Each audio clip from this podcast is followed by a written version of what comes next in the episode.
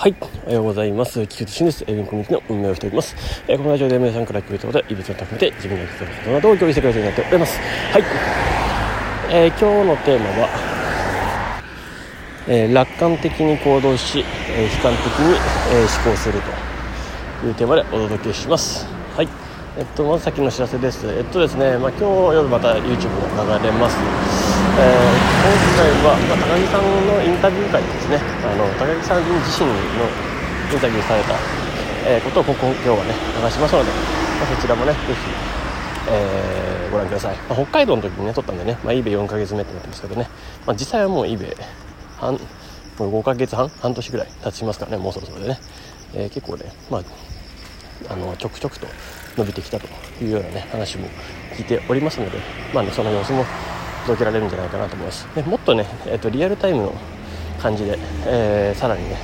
八木さんのやつは届くんじゃないかなと思います。のでこれからね、えー、楽しみにしています。はい。自分もね。はい、えー、そしてそしてですね、えーと、本日福岡の方にね、えー、飛び立って参りたいと思います。まあいろいろんな用があってねちょっと今回福岡に行くのでまあそれの、ねまあ、件で、えーあとはねちょっとそっちでご飯とかね飲みとかね一緒にできたらいいなと思ってますんで。はいよろしくお願いします。よし。ということで本題の方に行きたいと思います、えー、楽観的行動と、えー、悲観的思考と。あ結構ねなんか熟語めっちゃ並んでるなみたいな感じなんですけど。うん。まあこれは、まあ、シンプルにやるときはもうよっしゃーみたいなねテンション感で行こうぞと。行こうぜと立ち上げの時はですね。あのやあのなんか目標を決める時とかもそうですけど、まあ、そういう時一番ワクワクしてるわけじゃないですか、まあ、よく一番目標を立てる時に、えー、ワクワクしている状態。というかそこで行くぞっていう高い状態で目標を決めるから、まあ、後々結局ねそのモチベーションが下がって達成できない。要は正月ねあの年始に立てた目標が、まあ、今となってはもう忘れかけてるみたいな。でそんな目標立てたっけ？みたいな感じになるやつあれですね。もうおそらくじゃあ皆さんね2023年1月1日によし今年こそはと決めたものがね達成できたいるでしょうか、えー、そう皆さんと言いながらも、まあ、自分も、え、例外なく、えー、何だったかというところも含めて、えちょっとね、えこれは難しいところなんですよ。ただでもでもですねあの自分は一応可視化するようにはしてたので、まあ、今年はねあのただあ、まあ、YouTube をね結構やるっていうのを決めたんで、まあ、年始の年始からスタートだよねこれはね、まあ、ちょっとこの辺に関して伸ばすっていうのはあった伸ばすというかねその出してたんですけどただそれをめちゃくちゃ高い水準で数値で追ってなかったなっていうのが結果あるんで、まあ、やったことはやったんですけど、ね、今ねやれてやってきてるとはやってきてるけどじゃあ本当にもうちょっとねコミットして、えー、この数字にこだわったかって言ったらちょっと今年はあのうん。いささかそうではなかったなというような感じでしたでも今年はって言ってますけどまあ今年も4ヶ月あります、ね、9まだ9月の、ね、序盤なんで3ヶ月、えー、半3週間ぐらいあるんでまだまだ終わってないんでねここから巻き返せばいい話ですそうねえー、年始に出せた目標とかは年末に帳尻を合わせる、まあ、これでいいですねはいっていうのはね全然できるんでいいと思いますという感じで、あの基本的には、まあ、年始に立てた目標とかっていうのは忘れていくじゃないですかで何だったかなぐらいな感じになりますよね、まあ、よくこれがよあのよく言われる。目標は立てた時は一番テンション高いからそのね感じで言えるけどそれが現実的じゃなかったり、えっと、実行するまでの行動とか突き詰めてないからそうなるっていうパターンですよね。だからこれは楽観的に考えてる部分。これはいいんですよ。だけどシンプルに、えー、悲観的に計画を、えー、していないっていうことなんで、まあ、そこが、えー、全然足りてなかったというようなところですよね。だからこれは両方必要だということですね、ただねただあの現実的なものをずっとやってもでもそれはそれでまたつまらないわけですよ、うん、あのね多分優秀な人ほど結構現実的なあのパターンで、淡々とやることが多いんじゃないかなと思います。ただでもそういう人に情熱みたいなのを、えっと、感じるかと言ったら、まあ、感じる人もいるとは思いますけど、まあ、それは両方持ってるね、まあ、素晴らしいリーダーです、はい。うん。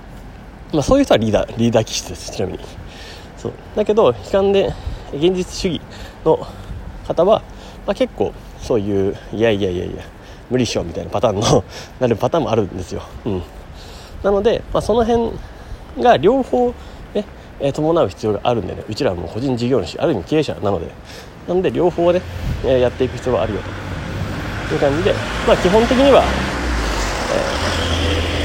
えー、どうやってやって突き詰めていけばいいか、まあ、目標がねあってなんぼなんでこれはこれでね。でその目標を何としてでも達成するっていうことがまずは重要なんで、まあ、そこにね対して、えー、考えて、えー、突き詰めてっていうことが必要なわけですね、うん、そう、まあ、ここに関してはもうモチベーション下がるんですよ。そう。モ,、まあ、モチベーションと言われる？要はその、ね、一気に楽観的に最初にわーって言ってたやつは基本的にはこのテンションが下がると、うん。まあ、これはもう皆さんも経験してるから分かりますよね、うん、これを保つっていうよりかはまあシンプルにそのエネルギー高い状態の時に、えどう実行まで詰めるか、えどう現実的に考えて、え突き詰めていくかっていうのは、えこれはまあ実際にやってみて体感してみて軌道修正してみてっていうことがほとんどになるとは思います。ですので、まあ、まあ、最初のねこのエネルギー量をそもそも上げておくっていう、まあ、今自分が最近ハマってるルーティンとかっていうのはまさにそれです、まあ、こういう状態で始めておいてで道中今具体的な、えー、行動計画も修正修正しながら現実的に詰めていくと。いう感じですね。でいかんせんなんか目標みたいなものがあのちょっといやそこに情熱とかが注げなくなった時があると思います、まあ、そういう時こそなんかねあの誰かからあの知った激励されるとかこういうコミュニティとか、まあ、そういう役割もあるんですけど、まあ、ある種一つはあの本とかもあのいいと思います。あの本って今日いや本当に今日感じたんですけど本っていうのはその著者著者との対話だなと思って。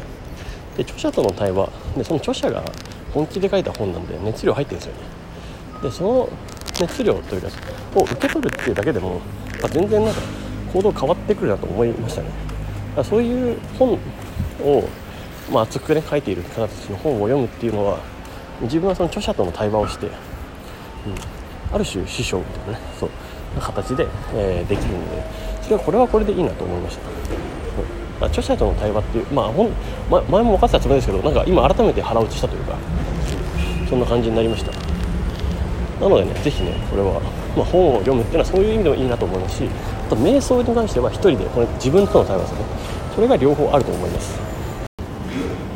ですね。なので瞑想もね是非ね自分との対話をするっていうところですごい非常にね、えー、重要かなと思いますので、まあ、この2つをねちょっと取り入れてねいこうと感じました。まあどうしようかね結構今、まあ、逆に習慣になってきたんですか勝手に、まあ、瞑想はねちょっと今だから今日朝からやって、まあ、いいなと思ってます。うん、対話をしながら進めていこうかなと思います。ということでねそんなことでもう電車が来そうなので、えー、ここから福岡に行きたいと思います。はいもう8時何分かの、えっと、飛行機なんで11時前には着くんじゃないかなと思います。はいということで行ってきます。はいということで、えー、今日も素敵な一日をお過ごしください、ウィ、ンコミキの菊池俊でした。ではまた。